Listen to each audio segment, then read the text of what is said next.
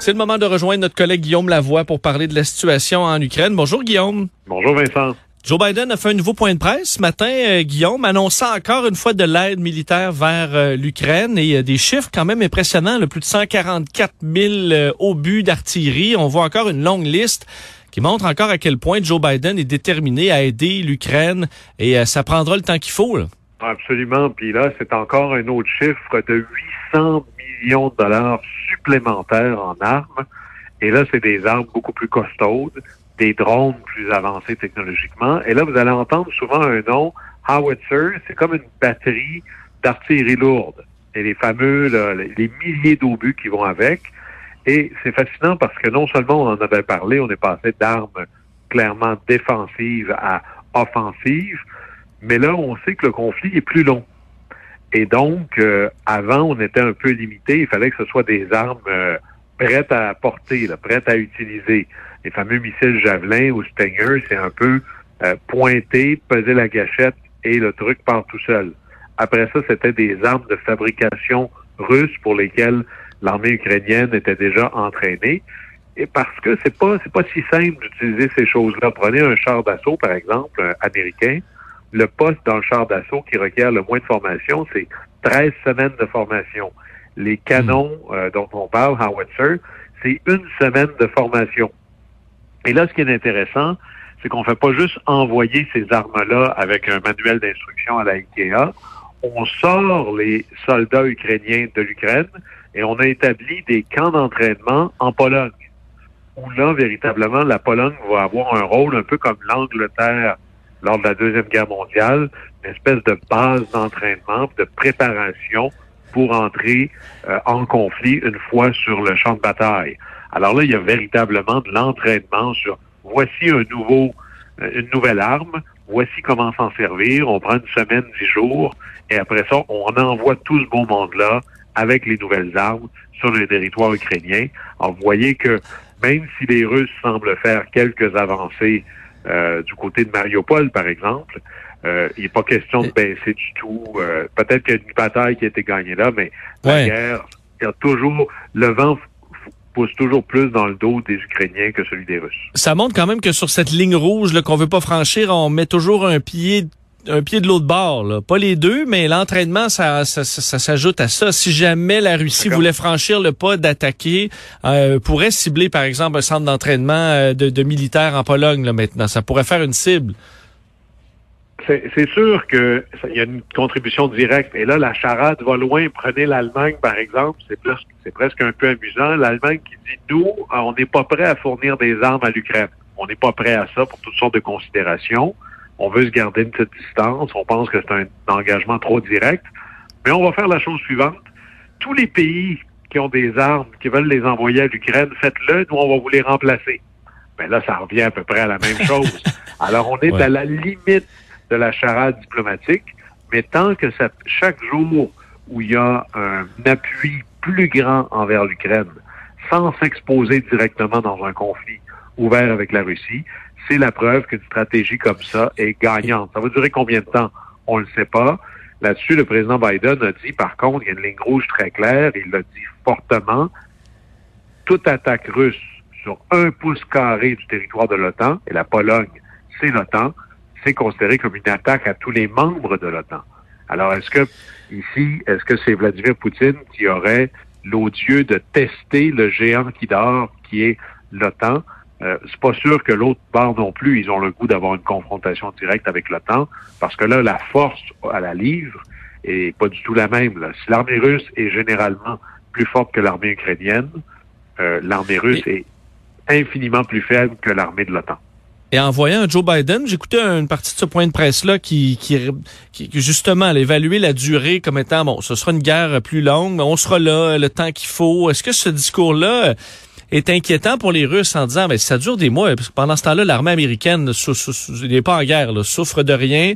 Euh, dans, de quoi aura l'air l'armée russe dans, euh, dans trois mois, dans six mois, dans un an, si elle doit combattre à ce rythme-là face à des bombes et des, de la technologie qui vient de l'Occident? On en a parlé souvent, tu jamais plus fort que tes lignes d'approvisionnement. Et le pari de Vladimir Poutine, c'est qu'au départ, il n'y aurait pas de coalition pour l'Ukraine parce que trop de divisions dans le camp occidental. Et là, après ça, il se dit, ben, je vais tellement mettre la pression que c'est l'autre qui va se fatiguer avant. Alors, M. Biden a tout à fait raison d'envoyer des signaux très clairs. Nous, on est là pour la durée. Et même au début, quand on pensait encore que ça pourrait être quelque chose de rapide, il disait des semaines, des mois, des années. Les Américains ont une vieille expression qui dit c'est celui qui flanche en premier. Alors, si tu envoies comme signal que toi, tu es engagé avec une date de retrait, ben, l'autre côté, il regarde son calendrier puis il dit tout ce que j'ai besoin de faire, c'est de durer jusque-là, puis après ça, je l'ai. Alors là-dessus, la seule manière de gagner et la seule manière de ne pas perdre, c'est d'être prêt à être en conflit, à être en guerre contre la Russie plus longtemps que les Russes sont capables de endurer la chose. Et les sanctions économiques, c'est exponentiel. Ça va faire de plus en plus mal, plus le temps va avancer, et à la fin, les lignes d'approvisionnement russes vont devenir de plus en plus complexes, de plus en plus difficiles, et c'est sur la durée que ça va se voir, même si ça commence déjà à faire très mal. Parlons du côté diplomatique et politique euh, avec le G20. Euh, il n'y aura pas d'exclusion au programme pour la Russie. Euh, est-ce que c'est un échec des Américains? C'en est, c'en est un ou c'est, c'est pas une victoire celle-là parce qu'il y avait eu déjà une volonté de l'administration Biden de vouloir exclure la Russie de tous les forums internationaux.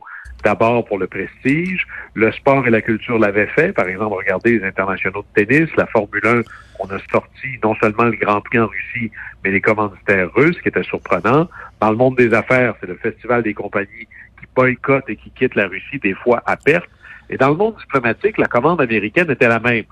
D'abord, et ça, ça date de 2014, lorsqu'il y a eu l'annexion illégale de la Crimée à la Russie, savez que le, G7, avant, ça s'appelait le G8. On a suspendu la Russie du club du G8 et c'est redevenu le G7. Il y a peut-être une semaine, il y a eu un vote parce que la Russie est membre du Conseil des droits de l'homme des Nations Unies et fait assez rare, le Conseil, l'Assemblée générale des Nations Unies a voté pour exclure la Russie de ça, même si la Russie a tout, a tout essayé pour gagner son vote. Ils l'ont quand même perdu. Alors, il restait le G20. Et là, le G20, Biden avait dit qu'il faudrait exclure la Russie. C'est un peu n'importe quoi. Si c'est vrai pour le G8, ça devrait être vrai pour le G20 aussi. Et si vous voulez pas exclure la Russie, parce que cette année, la présidence est euh, tournante, c'est l'Indonésie qui l'a, si vous voulez pas exclure la Russie, ben, on va inclure l'Ukraine.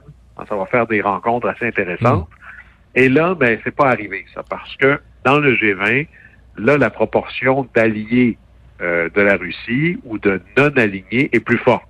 Le Brésil, l'Inde, entre autres, la Chine. Et là, ben, tout le monde a dit non, il n'y aura pas de consensus pour exclure la Russie. Alors, c'est un peu un non-gain américain. Et là, ça donne des choses un peu particulières où, à la dernière rencontre des ministres des Finances euh, du G20, ben là, quand la ministre des Finances de la Russie s'est mise à parler, celle des États-Unis a quitté la pièce. Alors, c'est pas exactement le grand coup qu'on voulait, mais il reste le sommet du G20 avec les chefs d'État qui, lui, doit avoir lieu à l'automne en Indonésie. Est-ce que rendu là, on voudra avoir Poutine, Poutine, Biden dans la même pièce? Je suis pas certain, mais à date, de toutes les batailles diplomatiques que les États-Unis ont gagnées, celle-là a été échappée. Les États-Unis ont sûrement essayé de faire exclure la Russie. Ça n'a pas fonctionné. Ça veut dire qu'il faut encore travailler sur ce que j'appelle l'arrière-garde de la Russie, l'Inde et la Chine, entre autres, et le Brésil aussi. On peut terminer en parlant justement de politique étrangère. on avait le débat hier euh, entre Emmanuel Macron et, Marine Le Pen. Ça faisait partie des questions. Ils ont des visions opposées. Euh, comment on guide la politique étrangère? Ça doit quand même être assez compliqué en ce moment dans tout ce contexte-là. Là. Euh, mais tu veux parler des principes qui doivent guider les politiques étrangères des pays? C'est très difficile parce que si on est dans la pureté, on peut pas vraiment faire de relations internationales parce que ça nous rattrape. Par exemple, on pourrait dire que nous, pays démocratiques euh, qui valorisent les droits humains, les libertés individuelles, on veut mettre ça au sommet de nos préoccupations et donc, on fera, soyons cohérents, on fera pas de commerce avec des pays qui reconnaîtraient pas euh, la liberté de parole, la liberté d'association, euh, qui auraient des enjeux sur les droits humains. Mais ça, ça voudrait dire pas de commerce avec la Chine. Alors, ça coûte combien des principes? Et dans le cas de la guerre en Ukraine, il y a un test extraordinairement fort. Par exemple, on dit, OK, il faut boycotter le, pétrole russe et le gaz naturel russe, mais surtout parlons du pétrole. Ben là, euh, pour compenser ça, pour le donner à nos alliés, il faut qu'il y ait du pétrole qui arrive d'ailleurs. Ben, dans les deux grands producteurs, il y avait l'Arabie saoudite, qui est probablement l'antithèse d'un pays des droits de l'homme. Ben là, on appelle l'Arabie saoudite, on dit, écoute, euh, nous, on te critique fortement depuis surtout le régime Obama, parce que les États-Unis ont moins besoin de pétrole depuis qu'ils ont du gaz et du pétrole de schiste. Ce sont des exportateurs nets. Là, tu cognes à la porte en disant, ben là, on, serait plus léger sur la critique, on voudrait en avoir plus. L'Arabie saoudite, présentement, dit aux Américains, euh, à d'autres, on s'en souvient. Mais le pire, c'est le Venezuela, qui, a vraiment, qui est vraiment dirigé. Euh, il y avait Chavez, après ça, maintenant, c'est Maduro. Ce sont deux leaders maléfiques extraordinairement périlleux pour leur population, et on avait raison d'isoler, de boycotter ce régime-là au possible. Et là, on est obligé de rappeler au Venezuela en disant, ben, vous produisez beaucoup de pétrole. Puisque là, on a un conflit plus important, ben, mettons sur la glace les enjeux qu'on a avec le Venezuela et demandons-leur leur pétrole, essayons de sortir du pétrole, de l'acheter. Alors, c'est, c'est pas la cohérence pure, malheureusement, parce que la cohérence pure, ça nous amène à se peinturer dans le coin partout. Et c'est là où, comment on fait pour avoir des principes en relations internationales c'est pas la cohérence pure partout, euh, c'est de se dire qu'est-ce qui est le plus important. Et les priorités, ça existe pour dire non aux bonnes idées. Alors, c'est une bonne idée de boycotter le Venezuela, qui est un régime maléfique. Mais l'Ukraine est une plus grande priorité, donc on va faire contre mauvaise fortune bon cœur, on va essayer de s'arranger. Puis à la fin, peut-être un des plus grands génies de relations euh, internationales, c'était Bismarck. Et Bismarck, il disait, il faut avoir des relations avec ses adversaires. Et son principe, c'était, je dois avoir une relation avec mes adversaires qui est meilleure que mes adversaires ont des relations entre eux. Et ça nous oblige à faire un peu d'acrobatie. C'est pour ça qu'en diplomatie, on a besoin du français parce qu'il y a plus de mots pour dire rien ou dire plusieurs nuances de choses. Mais ça nous oblige à faire des deals avec des nations ennemis, adversaires, probablement qu'on ne voudrait pas être en commun avec eux, mais il y a un péril plus grand qui est celui de l'Ukraine, et c'est ça qui doit nous guider. J'ai l'impression que pour bien des politiciens aussi, les conflits internationaux, les dossiers internationaux, c'est complexe dans la population à l'intérieur. Une fois que les politiciens reviennent dans leur pays, c'est pas nécessairement toujours bien compris dans la, finesse, là, parce que c'est des dossiers complexes.